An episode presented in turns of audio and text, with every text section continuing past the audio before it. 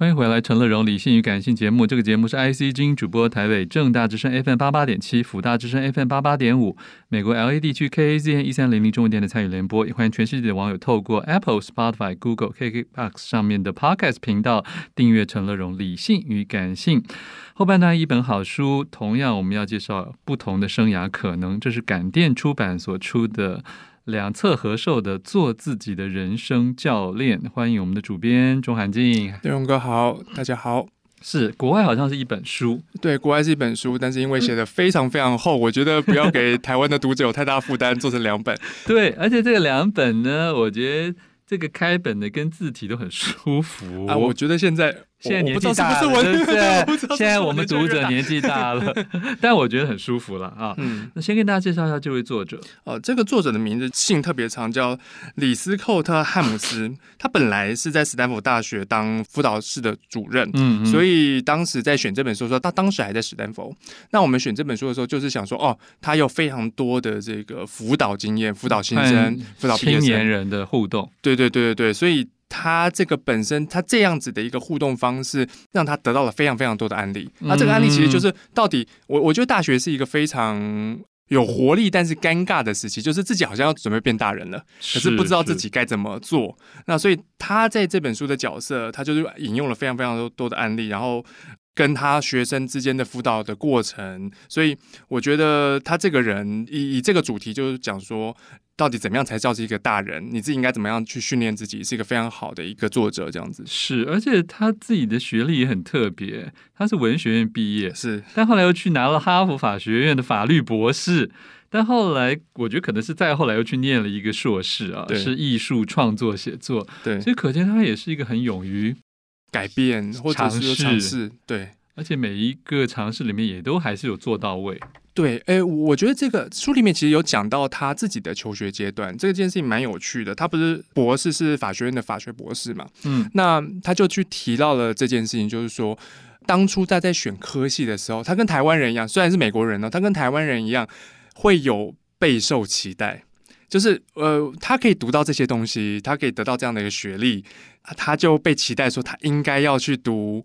比如文学文组类的最 top 的那个、哦、那那类别那个系，了解，所以他就学了这些东西。可是，在学的那个过程里面，当然这个法律的这个知识，或者他后来得到的律师的执照，对他帮助很大。可是，他就一直越来越想觉得怪，就他，我好像不像法律人，对，对他，我我不像法律人，我我不想要，我即便我到了非常好的律所。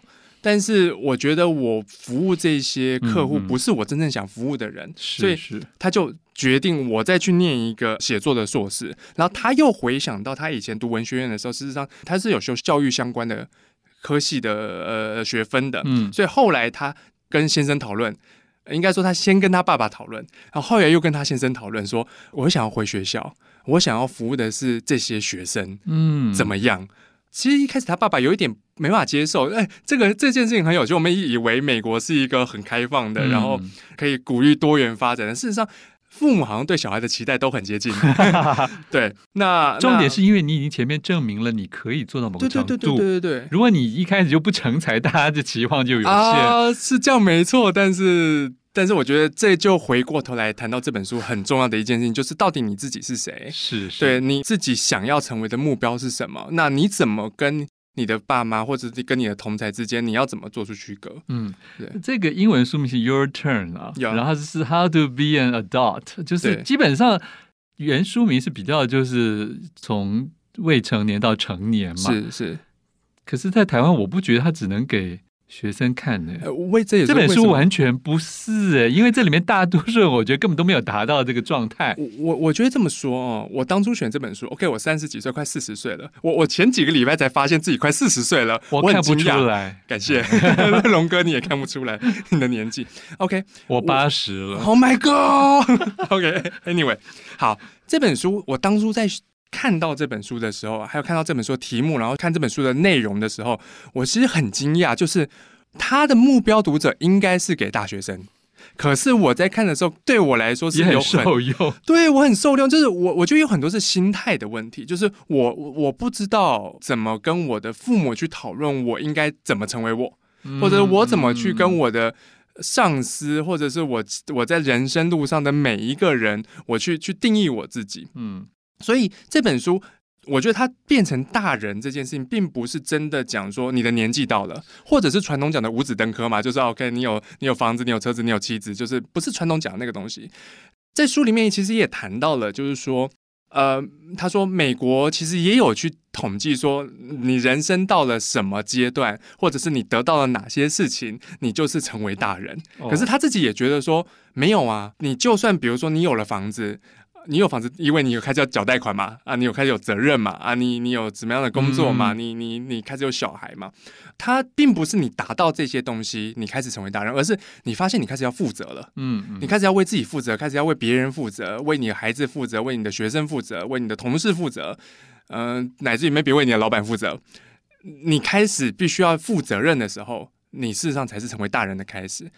这本书。他开头有讲一个故事哦，那个故事就是这个作者他什么时候意识到自己是一个大人了？就是他准备跟他先生搬离原生家庭的时候，那个时候还没有哦，他们要准备很兴奋了嘛，很兴奋的要去去新家了嘛，可能算是一个长途旅程吧，把他们的呃家具啊东西啊全部装到那个货柜车里面，然后车子就先去了，然后他们准备隔天要自己开车到住的地方。这时候晚上他接到一通电话，说这台车出车祸。他的东西全部都毁了，毁了一半以上。嗯，然后他当下觉得非非常非常的不开心，非常非常的懊恼。他要是想说，如果我押车去，如果我特别要求他注意什么，或者我换个方式，会不会就不一样？嗯，可是也同时他发现了一件事情，他车上的那些他自己的家具、自己的东西，就是他要负责的东西。某个东西也是定义他自己的东西。嗯，对，他发现。我开始要为我有可能会失去这件事情有心理准备。嗯，他意识到自己对我是一个大，我开始是要认知到我是一个大人了。然后我我知道我做了非常多的准备，非常多的计划，也有可能赶不上变化。计划赶不上变化是一个很简单的说法嘛，对不对？我们每个人都会讲啊，发生事情的时候，发生不如预期的时候，就是啊，算了，计划赶不上变化。它不只是一个安慰自己的话而已，它是真实存在的。而这个真实存在对这个作者来说，就是，嗯哼，我是开始要为自己负责，变成一个大人的时候。对，因为刚才韩静讲了这一个这个卡车故事中，其实作者直接就提了说，对，这是一件鸟事，不过也是我们的鸟事，是我跟我先生的意思，就是说，他就算跟爸妈抱怨，跟朋友抱怨。但他们也没有要替你处理啊，没有人要替你擦屁股的，这可能就是人生。你会觉得啊，你长大了的开始，不管你是十八还是三十八。这本书里面，这是一个斯坦福大学资深的这个算是新生与大学部的辅导主任所出的书哦，在里面主编有稍微把它区分为三大类，因为有无数的问题。没错，可是身为一个大学生。可能关心的也就是那几样，所以还是可以分成三大类啊。呃，韩静为大家说明一下。OK，这本书它。当然分量蛮厚的，所以我们当时在看这本书，在我在看这本书原文的时候，我脑中就浮现了一个几条路径，就是说我我可以成为哪几种什么样的大人。所以在这本书的第六页的地方，我就做了一个页面，告诉大家你怎么读这本书。我把这本书分成三个 part，呃，分别是成为富有的人、成为坚强的人、成为大家喜欢的人。那这三个 part 分别有不同的篇章。那这个篇章就是，如果你想要知道哦，我如何成为一个富有的人。嗯、呃，你就可以读这几个章节，你就知道说，哦，这个斯坦福大学的老师在跟他的学生做辅导的时候，怎么去引导这些学生去思考这些事情。嗯嗯，富有、坚强跟成为大家喜欢的，要稍你稍微再定义一下。没有问题。呃，像成为富有的人这件事情，我们知道富有两件事嘛，一个就是我很有钱，这个是物质上的富有；另外就是心情很有余裕。哦，那这也算是一种富有，可是它会牵涉到一个一个很基本的事情，我觉得很现实啊，就是你到底怎么样才叫做对？我们不要讲说财富自由，因为财富自由实在太困难了。我们讲财务独立这件事情，你怎么去思考这件事情？嗯，财务独立这件事情，同时也是去思考说，比如说。为什么现在呃联准会一直升息降息？到底这个意义对你来讲有什么差别？嗯，你存在银行里的钱会有什么改变？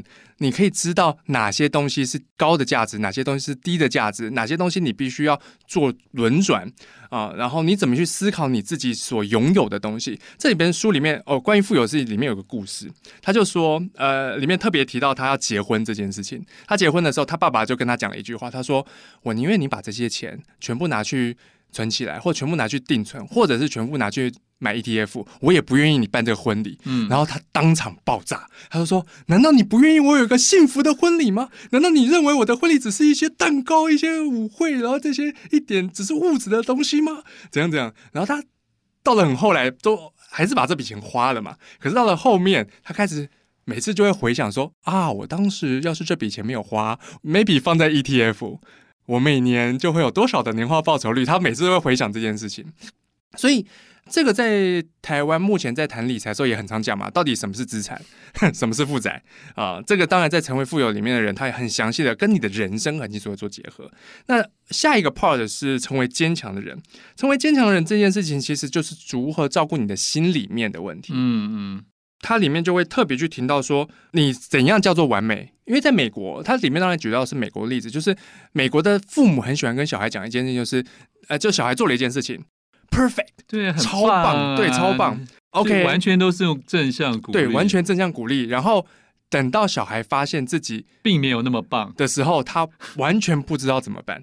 嗯，对，在这一本书里面，就是说他转化了一件事情，就是说，对，maybe 你的爸妈、你的、你的很亲近你的人，或者是。这个师长都告诉你 perfect，但是你要了解你会成长，不是来自于你完美，是来自于你不完美。嗯，在不完美里面，你才跟别人不一样；在不完美里面，你才能找到改变的部分。这是其中一章，然后剩下的就是，比如说，他还提到远离忧伤这件事情。那怎么他谈的是怎么远离忧伤？比如说，他里面就提到说，呃，这本书里面他父亲的角色时常出现，他就提提到说，啊、呃，他父亲过世的那个时候，他。要怎么样去重新整理自己？呃，这里面也讲的非常非常的清楚。然后在最后一个 part 也是我觉得我还蛮喜欢的一个 part，就是成为大家喜欢的人。这个有有点反直觉，对不对？而且光看标题，有的人会想说，为什么我要取悦别人？对，可是他讲的不是取悦，他讲的不是取悦别人，他讲的是自我定位，就是说。到底你希望别人怎么想起你，怎么对待别人这件事情，我觉得是这本书里面很重要的一件事。我觉得大家现在忽略了同理心的重要性。同理心，呃，如果用白话文来讲，maybe 叫做爱惜别人。嗯嗯。你在跟别人合作，说你或者你在跟别人相处的时候，你能不能爱惜别人？因为爱惜别人这件事情，我觉得这个同理心会让你在成长中，或者是让你在。社会的环境里面，你会觉得过得更快乐，是是，是，对，而而不是真的把自己保护起来。因为我觉得早些年嘛，早些年那个出版里，呃，书市里会有那种你的善良要有点锋芒啊，哦、你必须要足够凶狠，你才不会被人家伤害啊。但我觉得一个程度上，maybe 那是一种说法。然后对于某一些心理本来就已经有点受伤的人，很有用。可是我觉得，在此消彼长的情况下面，当大家开始都很有锋芒的时候，要注意一下同理心这件事情。我觉得中庸之道啦，就是说，如果你时常关注同理，你你能不能有同理心，或别人有没有同理心，你就会知道说，我们彼此的相处是不是对的。是对，而且因为美国很强调个人主义嘛，有的时候就发展到极端之后，对于 mutual 这件事情就少了一点注重。所以他书中我发现提了好多。以台湾或是东方的文化看来，会觉得是很传统正向的美德。呃，是什么要原谅别人呐、啊？对对对，然后要做事要光明磊落啊，然后要要这个要那个的，基本上都是出于很就是要当一个比较好的人啊。对，你不要那么机车，你也不要那么自私，不要这个不要那个。是，那我我只是比较好奇，就是对于美国年轻人来讲，听这些。真的都很听得进去吗？我觉得，如果只是把它变成教条，因为这本这也是为什么这本书写这么大本的原因。如果只是教条，它没有办法说服人。嗯，嗯，但这本书他引用了非常多他跟他学生的案例，就是他的每一个章节，他都有一大堆故事。对，他写到一个部分以后说：“OK，他里面自称阿姨嘛，OK，阿姨讲到这里了，接下来我们来听听看我的学生都怎么说。嗯”所以他说了非常多。当时他学生发生了哪些事情？那这些事情他们回想起来，如果他有某一些刚刚讲的所谓传统美德的话，他可能会不一样。那个不一样，不见得是来自于别人对待他不一样，而是自己的心里会比较好过。嗯，对，我觉得这本书它有一个很重要的点是，你到底站在什么角色，你用什么态度。这本书讲的非常非常的清楚，而这些态度角色并不是为了别人，嗯，是为了自己。他其实书中也有一直提醒啊，也不是只有年轻人才要想。他说，就在三十岁以后，你都还是要想你自己是个什么样的人，没错。你要怎么为生，希望跟什么人一起生活，未来要怎么贡献社会等等的。就他说，这是一辈子的功课，没错。嗯，所以这些功课，我觉得。绝对不只适合高中跟大学生来读这本书，对不对？对，所以这也是为什么书名是做自己的人生教练。你的人生很长嘛，那你要怎么样实时知道自己该怎么做？嗯哼，OK，就可以来听听这个美国阿姨 朱莉的说法啊。非常谢谢我们主编钟涵静，谢谢龙哥，请大家自己来参考感电出版的《做自己的人生教练》。想看更多陈乐融的文章，欢迎上我的官网《陈乐融自选集》。富广建筑团队邀您一起富学好礼，广纳好邻。谢谢您收听今天的理性与感性节目。美好的生活如同美好的建筑，必须兼具理性的思考与感性的温度。